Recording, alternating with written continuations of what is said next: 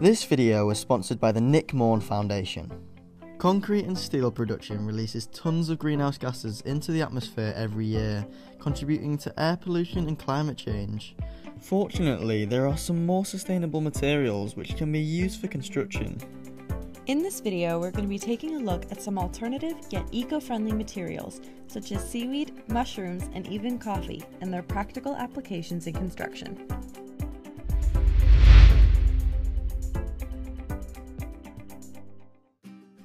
Formerly used as wine stoppers or bulletin boards, in recent years, cork has been found to be one of the most sustainable building materials in the world. With eco minded construction companies in search of more lightweight, low cost, sustainable, and versatile building materials that not only are aesthetically pleasing, but also effectively insulate and provide long term protection from the elements, cork ticks all of the boxes.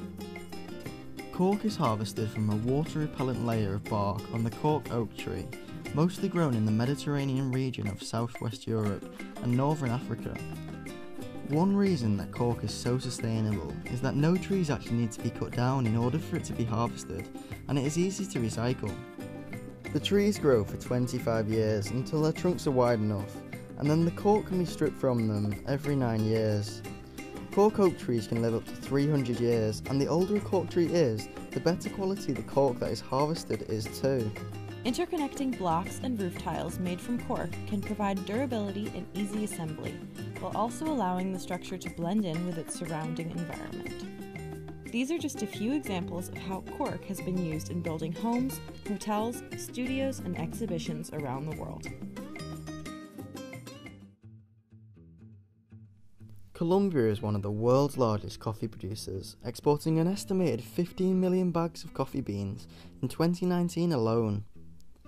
Despite the booming business, Colombia is also unfortunately one of the world's most economically disadvantaged countries, with around 35% of its population living in poverty.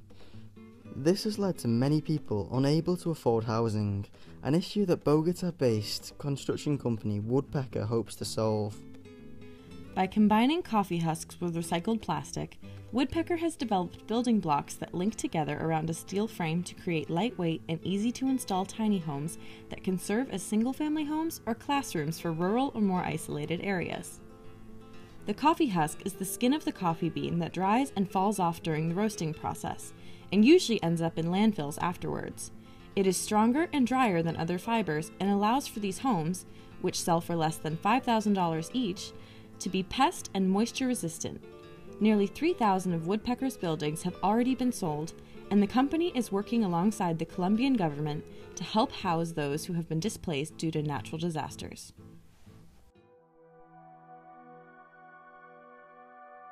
For projects inside the home, Dutch designer Mieke Meijer and a team of five have developed newspaper wood, an original material adaptable for floorboards, hybrid furniture, shelving, concept car interiors, and more. Made from sheets of recycled newspaper glued together and layered, the pieces are then dried, compacted, sawed and sanded, giving it the look of wood grain. Due to the size and strength limitations of newspaper, newspaper wood is not aiming to act as a large-scale alternative to wood, but it does offer a potential solution to the global paper waste problem. In the UK alone, it is estimated that over 6.3 trillion tonnes of paper are thrown away every year, whereas recycling can save millions of trees.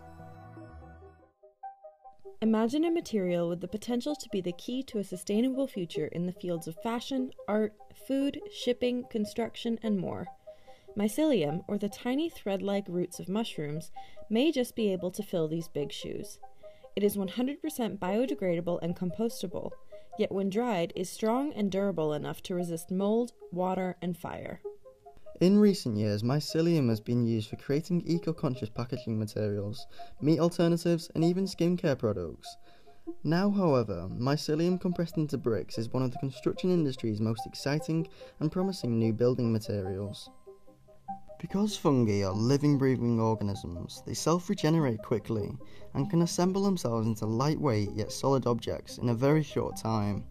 For more precise or complex projects like insulation, mycelium can be used in 3D printing, making it the ultimate non toxic building material. Examples of mycelium structures include the Hy-Fi in Queens, New York, the Growing Pavilion in the Netherlands created to showcase how mycelium self assembles, and the Mycotree project in Seoul, South Korea, exhibited to show how mycelium is strong enough to act as essential structure and support for buildings while also adding natural beauty to any space. You may think of green algae as something that only grows in your local pond or river, but in Hamburg, Germany, green algae is being used to provide energy for an entire building. The photosynthesis occurring in the algae cells turns the sun's energy into fuel for the building. The algae rapidly grows within the glass panels that cover the entire building, where it is then extracted and put into a bioconverter which turns the algae into biomass. This biomass can then be used for a number of things, including a source of food for humans or animals, and it can also power cars. But its greatest ability is that it can generate electricity and heat for those living in the building. When we visited this project in 2019, we were told that the process was actually producing so much energy that it could also power the surrounding buildings too. You can learn more about this and other green projects in our green architecture video here. In the UK alone, nearly 3 billion disposable diapers are thrown into landfill each year. To tackle this issue, Canadian company Knowaste are recycling diapers and other absorbent sanitary products into roof tiles. The recycling process sanitizes the waste to create two different materials.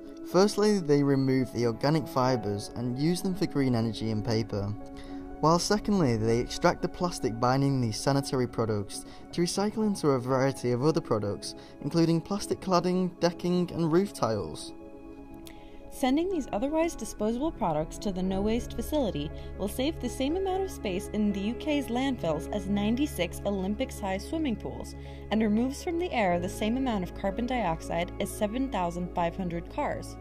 Not to mention that once they've been processed, they turn into a much needed building material. Cob is a mixture of sandy soil, clay, and straw. It is mixed by crushing the particles together by either dancing on it or using a digger. It is an extremely cheap building method. This home, for example, was constructed for just £3,000. It is one of the most eco-friendly materials of all the examples mentioned in this video, as the materials for construction can be found on the site of construction rather than needing to be imported from elsewhere. It is also, in my opinion, the best looking material, as Cob allows you to easily create unique home styles, curves, and furniture built directly into the walls. Kenyan engineer Nzambi Matee discovered that Nairobi's plastic waste pollution was becoming a serious problem. Nairobi produces over 500 metric tons of plastic waste every single day, but less than 9% of the city's plastic waste was being recycled. Instead of waiting for the government to do something, Matee took action. Machines that Matee designed herself mix plastic and sand together at high temperatures, where the plastic, when melted, acts as a binder. The mixture is then compressed into bricks that are stronger than concrete and lighter too, which helps cut costs and shipping and makes their use in building less labour intensive. Looking towards the future, there is no limit to what Matee hopes to achieve. Seeking investors across Africa to scale her business for the whole continent, Matee hopes to pave the way for upcycling efforts around the world. Plant based polyurethane rigid foam is manufactured from materials like kelp, hemp, and bamboo and can be used in insulation and furniture building. It is highly resistant to moisture and heat and offers protection against mold and pests. In addition to being considered more eco friendly, some types of plant based foam have actually been shown to improve insulation, thermal resistance, and be better protection against issues that often plague homes using typical insulation materials. On the island of Læsø, located off the coast of Denmark, homes made with roofs of seaweed dot the landscape, some of which are more than 300 years old.